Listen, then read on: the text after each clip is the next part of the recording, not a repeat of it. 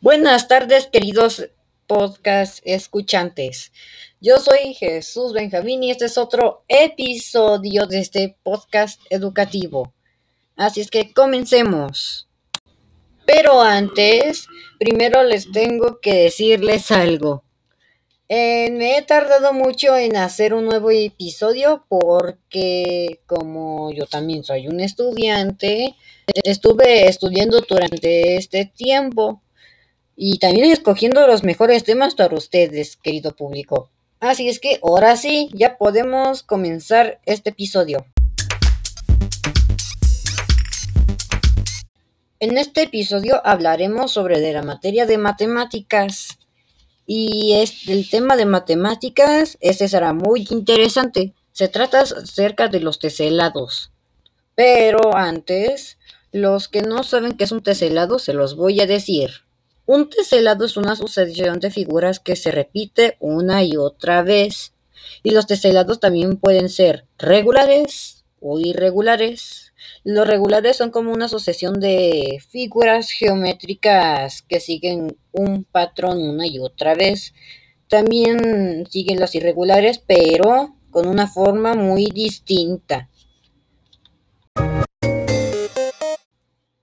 también vamos a empezar diciendo un dato de un dato histórico, ya que se preguntan, ¿qué civilizaciones antiguas utilizaron el teselado? Pues aquí les va la respuesta.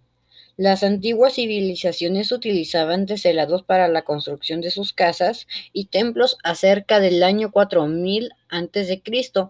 Por este tiempo los sumerios realizaban decoraciones con mosaicos que formaban modelos geométricos. El material usado era arcilla cocida que coloreaban y esmaltaban. Es como decir que es como las arcillas que se utilizan para las artesanías como actualmente, pero más dura y más resistente. Y también también se platica sobre del teselado del avión de Nazarí. Para los que no saben de qué es, lo pueden investigar en Google o en cualquier buscador que puedan acceder. Ahora sí, ya llegó la hora del dato interesante. En este caso les puedo decir de que ustedes pueden construir su propio teselado, ya que pueden ser muy creativos y, e inventar sus propios teselados, pero, pero que vengan figuras geométricas que midan los 360 grados en cualquier ángulo. Pueden ser rombos, pueden ser cuadrados, triángulos, Mm, rectángulos, de lo que sea.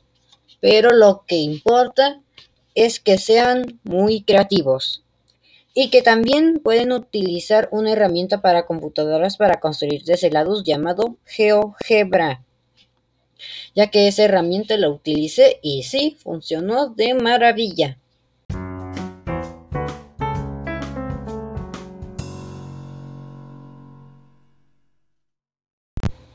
Y bueno, eso fue todo, queridos escuchantes.